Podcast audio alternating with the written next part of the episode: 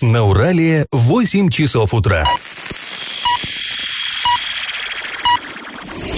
В эфире немного аналитическая, немного юмористическая и слегка музыкальная передача «Заварники» на радио «Шансон Орск». Для лиц старше 12 лет. Доброе утро, друзья. Всем привет. Вы слушаете радио «Шансон Орск». В эфире программа «Заварники». И в ближайший час вы проведете с нами ее ведущими Эльвира Алиевой. Всем привет. И Павлом Лещенко. Сегодня мы вам расскажем о происшествии в Оренбурге. Там на ребенка с крыши сошла снежная лавина, и он оказался в больнице. ЧП.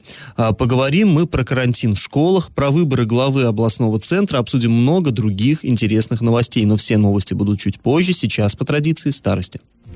Пашины старости.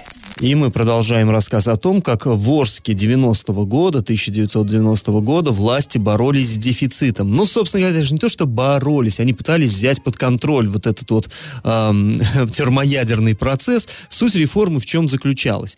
Все дефицитные товары из списка, вот вчера я вам говорил, там, меховые шапки, мебельные стенки, цветные телевизоры, вот это все прочее, весь тот самый дефицит, или, как вы называли, товары повышенного спроса. Так вот, все э, поступавшие в наш город товары, они регистрировались, ставились на учет. И здесь интересная штука. А, в советское время ведь как было? Торговых сетей было несколько. Ну, условно говоря, был Никельторг. То есть это заву- э, магазинчики, которые, э, торговые точки, которые подчинялись Никелькомбинату, это ведомственные торговые точки. Аналогично было и у других заводов. Э, то есть у них были свои торговые сети, свои орсы и так далее. И, соответственно, товары приходили по разным каналам в город. Так вот, решили, э, по какому бы каналу не пришел, вот телевизор привезли, поставили на учет, зарегистрировали и думают, как его распределять. Далее создали специальную комиссию. В ее состав вошли секретарь горкома КПСС, секретарь горкома комсомола, директора нескольких предприятий, ну, ключевых, разумеется, начальники торговых организаций, то есть тех же магазинов, орсов и прочее. Была широко представлена общественность, там профсоюзные лидеры, представители всяких э, советов ветеранов, даже журналист городской газеты, ну, видимо, чтобы... А, а, перестройка, гласность, как мы знаем, видимо, э, с этой целью поставили туда еще и журналиста. И дальше вот они, вот эта комиссия начинала э, вычислять, этот пасьянс раскладывать, кому же достанется там условный телевизор. Э, для начала все население Орска э, перечислили по категориям, разбросали. Э, оказалось, что в Орске 90-го года было 194 тысячи человек, но это без детей. Дети не, еще не брались в расчет, детям дефицит не нужен, э, только взрослые. А, так вот, 66% это были работающие люди, 26% это пенсионеры, а, около 2% многодетные, но они там немножко на особицу, они тоже, понятно, работающие, но немножко иначе рассчитывалось. 3% ветераны Великой Отечественной войны, вот 3% много, сейчас почти не осталось. Полпроцента это воины-интернационалисты, афганцы, то есть и так далее, так далее, так далее. Но вот им давали не пропорционально вот этому соотношению товары, а с коэффициентами. Ну вот, например, для тех же самых афганцев, ну тогда это была горячая тема, сами понимаете, многие помнят, а, коэффициент был 10. То есть, э, условно говоря, там э, полпроцента, да, там всего афганцев, а рассчитывалось будто бы их 5%, потому что вот им повышающий коэффициент. А для пенсионеров, например, 3, э, ой, извините, для ветеранов Великой Отечественной войны 3,2 был коэффициент. То есть к ним вот относились не, не с тем пиететом, с которым к, к афганцам. А уже для простых работающих и для пенсионеров 0,8 коэффициент. Ну и вот так вот. В общем, сложная-сложная система, схема. Рассчитывали, потом составляли итоговые списки. И уже получалось, что вот работающим положено столько-то телевизоров, там, афганцам столько-то, ветеранам столько-то и так далее, и так далее, и так далее. Ну, а потом уже шли по спискам и выбирали, кому конкретно. Были такие справки-объективки, э, ну, этот термин такой распространенный был, то есть а, изучали, ради, где родился, где женился, э, к чему привлекался обязательно, не был ли замечен там в какой-нибудь антисоветчине или аморалке и так далее, и так далее. Ну и в итоге вот, вот тот, кому посчастливилось пройти пройти через это многоуровневое, многоуровневое сито, он э, был обладателем уже, соответственно, там, пыжиковой шапки или цветного телевизора марки Славутич, или, ну, или даже родного холодильника Орск. Ну, тут еще были кое-какие нюансы, о них я вам завтра расскажу, сегодня просто не успеем, а, это все будет завтра. Ну, а пока наш конкурс. Я вот вам уже говорил, что особым дефицитом были шапки, каракулевые, норковые, ну, особенно пыжиковые. И вот сейчас э, такой вопрос, кстати говоря, может, помните, да, в фильме «Девчата», на что спорили вот эти два, э, два, два героя, антигероя в каком-то смысле? Они спорили на пыжиковую шапку, то есть большая ценность была даже, ну, это, конечно, гораздо более ранние времена. Так вот, из какого же зверя шили вот эти самые пыжиковые шапки? Вариант 1 из горностая, вариант 2 из оленя, вариант 3 из бобра. А, ответы присылайте нам на номер 8 903 390 40 40 в соцсети «Одноклассники» в группу «Радио Шансон Ворске» или в соцсети ВКонтакте в группу «Радио Шансон Орск» 102.0 FM для лиц старше 12 лет. Галопом по Азиям Европам! Председатель Совета Федерации Валентина Матвиенко и губернатор Оренбургской области Денис Паслер обсудили, встретились и обсудили, как реализовываются национальные проекты у нас а, в регионе. А, Матвиенко сказала, что некоторые регионы окажутся в аутсайдерах, но Оренбуржье к их числу не относится. И вот тут, наверное, сердце ваше с гордостью забилось. В общем, встреча а, прошла. Губернатор привел основные показатели реализации программ. Это количество построенных садиков и школ, отремонтированных дорог, возведенных фельдшерско-акушерских пунктов и так далее. Также Паслер назвал задачи, которые нужно решить в ближайшее время. А, одна из таких э, ключевых задач – ликвидировать вторую смену в школах, и для этого в нашем регионе следует построить еще 15 школ. Я напомню, что предыдущий губернатор каждый год обещал ликвидировать вторую смену в школах. Ликвидировал, ликвидировал. Да, да не вы Да, и не ликвидировал, в общем. Накануне хоккейный клуб «Южный Урал» проводил еще один выездной матч и играл с командой «За Уралием». В ходе нелегкой борьбы арчанам наконец-то удалось выиграть. Правда, а, решилось, решился исход игры а, в серии после матчевых буллитов. В итоге а, счет игры составил 2-3 в пользу Южного Урала. В рамке, то есть ворота защищал Орской команды Артур Мустафин. Послезавтра состоится Всероссийская массовая лыжная гонка «Лыжня России-2020». Соответствующее постановление размещено на сайте администрации города. Ну, вообще, я думаю, многие из вас уже знают, что это такое. Ежегодно мероприятие посещают несколько сотен жителей. Действительно, это спортивный праздник.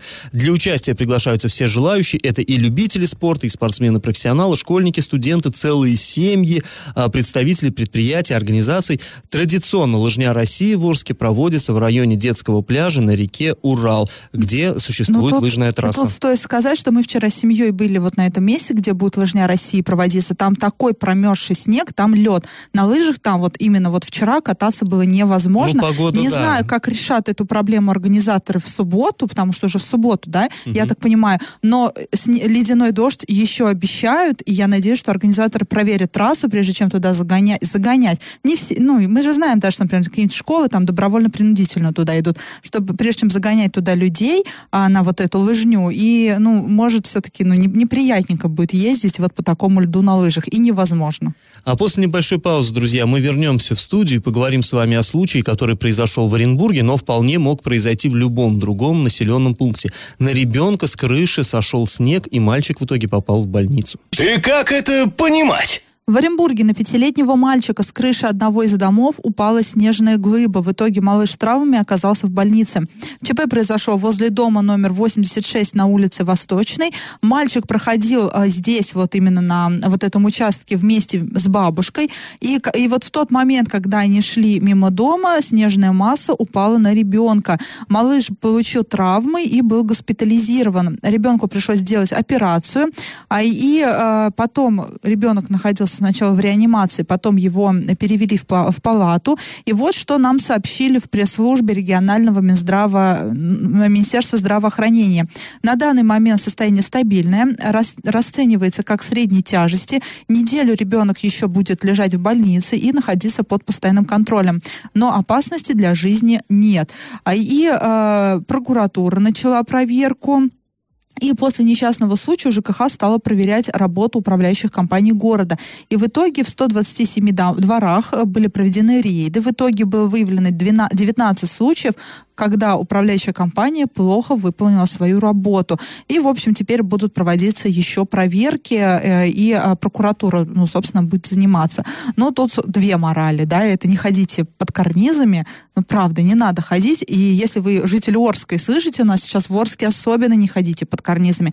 Это ужас, что творится. Если кто помнит, в прошлом году, уже ближе к весне, может быть, вот как раз в феврале, в начале марта, на машину э, с дома, где находится детская поликлиника, на, э, на, на остановке улицы Сорокина, да, многие знают эту поликлинику, а на машину упала глыба льда, и ребенок, сидящий в машине, он пострадал, потому что продавила крышу вот эта глыба льда, и как раз в том месте, где ребенок сидел. Но это ладно еще, что все-таки он был в машине, а не стоял на том месте. Да, если бы стоял, э, как говорится, было бы на глушняк, да, если говорить понятным языком. Могло убить, потому что вот эта глыба льда, она упала с девятого этажа, и там вроде девятиэтажка, да, или десятиэтажка, прямо с девятого этажа.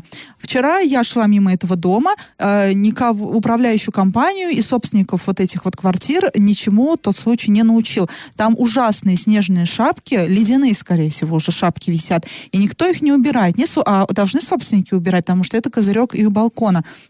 Управляющая компания, по всей видимости, никакие предписания не, не вносит. А, я уже не помню, что там за управляющая компания. Кажется, альтернатива была да. это в том году. А, никакие, видимо, работу с жильцами не проводят. Жильцы, может быть, даже и не видят, что у них на балконе творится. И, и по всей видимости, так будет до первого несчастного случая в этом году, пока на какого-нибудь ребенка и маму не упадет глоба льда. А там э, большой поток мамочек с детьми, с колясками, с санками, все идут в поликлинику. И хочешь, не хочешь, там приходится проходить под карнизом. Поэтому э, возьмите на заметку, пожалуйста. После небольшой паузы мы вновь вернемся в эту студию и расскажем, чем закончилась история а, с, с дорожными знаками на обрушившемся, на мосту, который обрушился в Оренбурге. Я в теме. И прежде чем нам а, перейти к теме, которая заявлена, про мост, про тот самый многострадальный, а, хотим а, зачитать смс, которое пришло от нашей постоянной слушательницы Галины. Она совершенно резонно говорит, не ходить под карнизами, значит не ходить по тротуару, а по дороге. Ну, в общем-то, она действительно права. Если еще где вот хрущевки, да, вот эти вот девяти, пятиэтажки, там тротуар, он немножечко в стороне от крыши, то вот двухэтажные, трехэтажные вот эти дома, где-нибудь, где старый город, э, улица строителей, там действительно ты, если идешь по тротуару, то на тебя сверху-то как раз все и обвалится, потому Но что тротуар вплотную к стене У дома. нас будет рубрика «Накипело» в конце программы, и мы вот этой теме посвятим целый выход, потому что ну, у нас очень много жалоб, особенно с улицы Советской, люди фотографии присылали, что там вообще с, тротуар, с тротуарами, там их просто нет сейчас, потому что там снег лежит с дорог, и там вообще ходить невозможно. Да, так что с этой темой мы еще не прощаемся. Галина, конечно же, правильный комментарий. Ну, а теперь э, вспомним историю с, обру... с обрушившимся в Оренбурге мостом. Помните, да, там путепровод, он обвалился, опрокинулся, и тогда, ну, Чудом каким-то... никто не погиб. Это просто, это было супер чудо, как тогда все, все обошлось. И тогда вину попытались свалить на кого? На водителей большегрузов. Там автопоезд шел тогда по вот этому мосту, мост был на реконструкции. Нет, потом уже выяснилось, что автопоезда не было, что вот столько тонн весили вот эти два, э, вот этот вот один большой груз. Но тем не менее, вообще изначально тогда был э, у нас министр строительства туда прибыл и сказал, вот он глядите. до сих пор у нас, собственно, министр строительства. Нет, тогда он Павлович. прибыл и показывал, вот, глядите, вот у нас знак ограничивающий, здесь такое-то ограничение по весу, а он куда полез, ну, конечно, и кто Потом выяснилось, что знаков никаких не было, их поставили потом. Да, ну потом стали говорить, что, дескать, что-то интересно, когда Полухин давал интервью, да, у него за спиной действительно эти знаки маячат. Но люди, которые с авторегистраторами проезжали за считанные минуты до, до вот этого вот, э, до этой катастрофы, они, они, у них ничего нет почему-то на экранах, ни, ни, ни, никак не зафиксировано. Так вот, а, теперь уже появилась совершенно официальная информация. Начальник управления ГИБДД по Оренбургской области Андрей э, Костенков, то есть, ну, главный гаишник, проще говоря, он э, признал, что во время вот этого вот э, обрушения никакого ограничения по массе транспортных средств не было введено. Откуда появились вот эти знаки, которые э, попали в кадры уже, когда министр там разговаривал, э, он не знает. Он, в смысле, ГИБДД. ГИБДД не в курсе. Они никаких... Э, по идее же, да, чтобы знак поставить, надо согласовать, разумеется, с, с этой службой, но с ними никто ничего такого не согласовывал. И вот э, я зачитаю его комментарий. Ремонт начался 16 ноября. 18 ноября к нам поступила схема. Она была немедленно отправила в отправлена в территориальную госавтоинспекцию. Сотрудники получили ее, выехали на место. Они проверили, соответствуют ли знаки э, на, э, на схеме тем, которые установил подрядчик, соответствует ли это ГОСТу. До момента обрушения моста были проведены две проверки. Никаких знаков ограничения 25 тонн в этой схеме нет и никогда не было. А если их нет в этой схеме, то и не должны они там стоять. На следующий день мы обнаружили, ну, на следующий день после обрушения, мы обнаружили эти знаки и выдали предписание снять их в течение одного дня. Вот такая жесткая конста- констатация факта. Конец цитаты. Ну, э, сами понимаете, что это значит. Ну, это значит, что, конечно, министр Подлог. попал, попал э, в ситуацию, мягко говоря, неприятную. Во-первых, ну, как бы, да, господин Саврамши, как классик говорил, а во-вторых, э, ну, это действительно Но мы и попахивает... помним, помним его интервью, которое он давал. Он был э, совершенно в растрепанных чувствах, Да, да? ну, надо думать. Э, немножко не- невменяемым, ну так, э, казалось, э, вел себя, а, очень нервничал. И да, но ты знаешь, я как вижу эту ситуацию, вот хотели все свалить на водителя, не получилось. Теперь найдут козла отпущения. Я вот подозреваю точно не, ми- не министр строительства. Он сейчас тоже разведет руками, скажет, а я не знал. Ну, я лично- Я думал, что все Мгм. по закону. Сейчас, Это ну, какие-то хули- хулиганы виноват, по- да? подскочили и поставили знаки, да. Ну, не знаю, в любом случае, я вот лично очень рад, я переживал за этого водителя, мужик натерпелся, вот он, представляете, на груженном КАМАЗе с такой высоты грохнулся, как он выжил, это вообще это уму непостижимо. Э, Он пострадал все-таки, и э, вот хорошо Сделать хоть... его виновным, Да. это было бы, конечно, верх Хорошо, хоть его не цинизма. сделали козлом отпущения, действительно. После паузы, друзья, мы вернемся в эту студию и расскажем, когда закончится карантин в Орских школах. Я в теме. Карантин в школах и учреждениях доп. образования Орска продлевать, скорее всего, не будут. По словам Вячеслава Коваленко, это, напомним, новый начальник управления образования администрации города. Так вот, по его словам, цифры по заболеваемости за период приоставления занятий практически не изменились. А при, остав- а при остановлении занятий переход на дистанционную форму обучения позволил сдержать а, уровень а, заболеваемости ОРВИ и гриппом среди учащихся и положительно сказался на общей динамике. В связи с этим карантин, который был введен в школу города с 31 января по 9 февраля, продлевать не будут. Возможно, может все измениться, да, конец недели еще не наступил, возможно, к концу недели будет какой-нибудь всплеск, э, ну, предугадать сложно. И все-таки, да, скорее всего, школьникам надо вот уже прощаться с беззаботным временем и, школьникам, готовить я- уроки на И понедельник. учителям, у которых И тоже, и родителям. и всем, у, всех была возможность отдохнуть. Я надеюсь, воспользовались и учителя, и родители, и школьники. Ну, понятное дело, что а, учителям все-таки приходилось ходить на работу, но, тем не менее, а, скорее всего, 10 февраля стандартно надо будет идти, вести уроки, учиться и прочее, прочее, прочее. А, и, ну, посмотрим, собственно, и это хорошо, что э, э, не, не такой, потому что я помню, когда карантины и по три недели длились, их постоянно продлевали, буквально 2-3 года назад подобные ситуации были, и это хорошо, что вот э, неделя отдыха, да, детского позволила, скажем так, сде- сдержать вот этот рост заболеваемости среди э, детского населения. И вот вчера в детской поликлинике я была, мне, не- мне не показалось, что там были какие-то большие очереди, это был как раз день больного ребенка, нездорового ребенка. А Я не, не было ни очередей, никто не толпился, и мне показалось, что ну, все как обычно, и вроде бы даже нет никакой а, такой э, Ажиотажа да, и какой-то тревожной ситуации. Ну, надеюсь, что все. Все болезни закончились, а грипп и ОРВИ пошли на спад, и вообще на улице уже вовсю пахнет весной, поэтому а, ждем весну и тепло. А после небольшой паузы мы вновь вернемся в эту студию и расскажем о выборах главы Оренбурга. Коммунисты из городского совета объявили этой процедуре бойкот. И как это понимать? Сегодня очень большой, э, очень важный день для города Оренбурга. Там выбирают главу города. Ну, э, Т- сейчас... Там настолько часто уже выбирают главу города, Что мне не такой кажется, да, не такой большой день. Да, ну и многие сейчас слушатели, наверное, так скептически усмехнутся. Ага, ага. Да-да, Выбирают, очень, выбирают. Очень важно, ага. Вот И- мы сейчас те самые И скептические непредсказуемый слушатели. результат, да-да-да. Ну, в принципе, да, действительно, процедура выборов сейчас мы все знаем какая, да, там, что а, специальная комиссия отбирает претендентов на этот пост, а потом э, уже со, э, Совет депутатов в полном составе собирается и из отобранных комиссий уже выбирает вот из них уже единственного и неповторимого главу.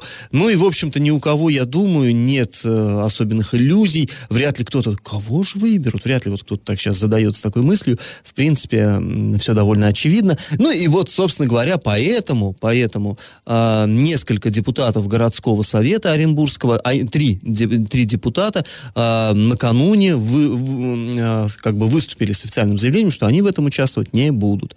Это депутаты от фракции КПРФ. Э, я вам сейчас зачитаю их э, заявление. Мы, депутаты фракции КПРФ Оренбургского городского совета Денис Батурин, Владимир Егоров и Игорь Хавторин, заявляем об, об отказе от участия в голосовании по этому вопросу на заседании городского совета. Вот что они э, заявили. Ну как, как они это обосновали? Сказали, что это не прямые выборы, главу избирает не народ, и вот этот конкурсный отбор, который, э, ну, они считают, уже доказал свою неэффективность, он уже заранее предопределен, и, в общем-то, они в этом участвовать не хотят. Но тут, на самом деле, они, конечно, выступили с заявлениями, но что это даст? Да, в общем-то, и ничего и не даст, потому что для легитимности процесса необходимо, чтобы в тайном голосовании приняли участие две трети от общего количества депутатов. И вот эти трое, ну, они, конечно, погоды по большому счету не делают, и без них распрекрасно проголосуют. А, будет вот уже вот сегодня голосование это пройдет, завтра мы вам расскажем о результате, а вы пока можете делать ставки, наверное. Да, прямо я не знаю даже на кого поставить. Да. Ну Может и быть, огласи... поспорим с тобой на да, деньги, да. Огласим список, кто же претендует на этот пост. Ну, это в первую очередь, конечно, заместитель главы города Оренбурга Владимир Ильиных. Я думаю, можно остановиться. Первый заместитель главы города Владимир Ильиных претендует на пост главы города. Все. Остальные фамилии можно даже да, его, я вам напомню, из Североуральска сюда перетянули. То есть это э, его называют человеком Паслера. Э, он э, земляк губернатора нашего. И, в общем-то, понятно, что он оставил там все в этом Североуральске. Ради приех... Оренбурга И приехал все. в Оренбург, да. Ну, понятно. Уважайте что... человека. На, наверное, он на что-то рассчитывает. Далее юрисконсульт, ну, какой-то организации Александр Ивлев, глава Северного округа города Оренбурга Дмитрий Корнев и мастер участка газоперерабатывающего завода Василий Кальнишевский. Ну, вот как бы интрига, интрига. Будем следить за тем, что же из этого выйдет. Ну и, конечно, завтра вам а, все подробно, подробно расскажем. Ну и депутатов тоже понять можно. Действительно, а смысл участвовать в фарсе, когда ну, и так и, все очевидно. Ну и да, ну и смысла тоже как бы вот в этом бойкоте тоже а большого ну, нет. Ну, знаешь, счету. смысла нет в бойкоте, но хотя бы ты не будешь э, иметь отношение к этим выборам и можешь потом э, говорить, что а я не голосовал. Ну да, да, нет, их мотивация совершенно понятна. После небольшой паузы, друзья, мы с вами вернемся в этот эфир и расскажем, у кого чего накипело. Накипело! Ну, я так понимаю, что у всех накипело э, сегодня с утра и вчера вечером. Это ужасный гололед в городе. Я не видела вчера ни одного тротуара, где было бы безопасно ходить. Возможно, где-то в центре города. А в некоторых дворах было посыпано. Это спасибо управляющей компании. И большое не спасибо муниципалитету, но за тротуары. Потому что, например, моя любимая улица Добровольского, там вообще никогда не сыпят. Но вчера там что-то с чем-то творилось, там люди падали, расшибались, э, еле шли, э, на коленках некоторые пере, переползали вот, эти, вот этот гололед, особенно на участке, где находится Сбербанк и Почта России, там такая горочка еще, там вообще не пройти. Вот есть видеозапись э, в наших социальных сетях, как женщина пытается перейти вот этот тротуар еле-еле, где-то по обочине, потом как-то э, боком вот, э, вот по этому гололеду, лишь бы вот добраться до ступенек. Всем все равно. Такое ощущение, что и городу тоже все равно. Ко всему прочему, вот эти снежные шапки на карнизах. То есть ты идешь, смотришь вниз, и не следишь, что наверху. А пока ты пытаешься пройти этот, э, вот это вот ледовое поле, на тебя может приземлиться вот эта глыба льда. Ко всему прочему, нам присылали фотографии с Советского района, именно вот с улицы Советской и вот этих вот пер, э, перпендикулярных к ней улиц, там, когда чистили снег, вот этот снег весь а, попадал на тротуар. И дорогу-то почистили, а тротуары не почистили. И теперь там препятствие просто... образовалось, там не надо просто штурмовать. препятствие, да, там даже штурмовать сейчас невозможно, потому что там не сугробы, которые можно преодолеть, там просто глыбы льда, потому что все замерзло. И люди просто идут по проезжей части, потому что по тротуарам пройти невозможно. Э, их не, пере, не пере не перелезть даже через этот лед, но ты на него не вскарабкаешься, там очень и очень скользко. Поэтому я надеюсь, глава города нас сейчас слушает, э, Артем Мучкин нас слушает, да, это заместитель главы города по муниципальному хозяйству, и они примут меры и не допустят больше такого, э, ну, такой ситуации, потому что, ну, я не знаю, это ничем оправдать нельзя, ни отсутствием реагентов, ничем. Э, Просто люди сейчас поголовно пойдут подавать на администрацию в суд, потому что я думаю, что в травмпункте аншлаг. И я на месте людей пошла бы и, ну, пошла судиться. Потому что, ну, чиновникам я вижу, что все равно на, на, на состояние тротуара в городе. А после паузы мы вернемся в эту студию, чтобы подвести итоги нашего традиционного конкурса. Раздача лещей. В начале программы я вас спрашивал, из какого же зверя изготавливали знаменитые пыжиковые шапки, да, но это не чижик, пыжик на самом деле. Кто такой пыжик? Э, вообще говорят, что моду на эти шапки привезли строители, по, по всему Союзу распространили строители Байкало-Амурской магистрали, то есть там вот на северах э, оленей северных разводят, ну, как у нас коров там или баранов, да, то есть там и едят оленину, и шкуры их используют, но мех у взрослого оленя, он такой жесткий и, ну, неприятный на ощупь, и вообще масса к нему претензий, и вот там а, местное население использует так называемых пыжиков. Это молодые оленята. У них очень мягкий мех. Вот, ну, вроде как жестоко, конечно, звучит, но что поделать. Вот они как бы этих пыжиков используют, в общем-то, все э, время. И э, это, эту моду переняли строители БАМа и распространили уже повсюду. Так что пыжик, да, это олень. Правильный ответ 2. И победителем сегодня становится Игорь. А, мы прощаемся с вами, друзья. Этот час вы провели с Эльвирой Алиевой. И Павлом Лещенко. Пока, до завтра. Завариваем и расхлебываем в передаче «Заварники». Каждое буднее утро с 8 до 9.00 на радио «Шансон Орск». Для лиц старше 12 лет. Радио «Шансон». СМИ зарегистрировано Роскомнадзором. Свидетельство о регистрации Л номер ФС 7768 373 от 30 декабря 2016 года. Для лиц старше 12 лет.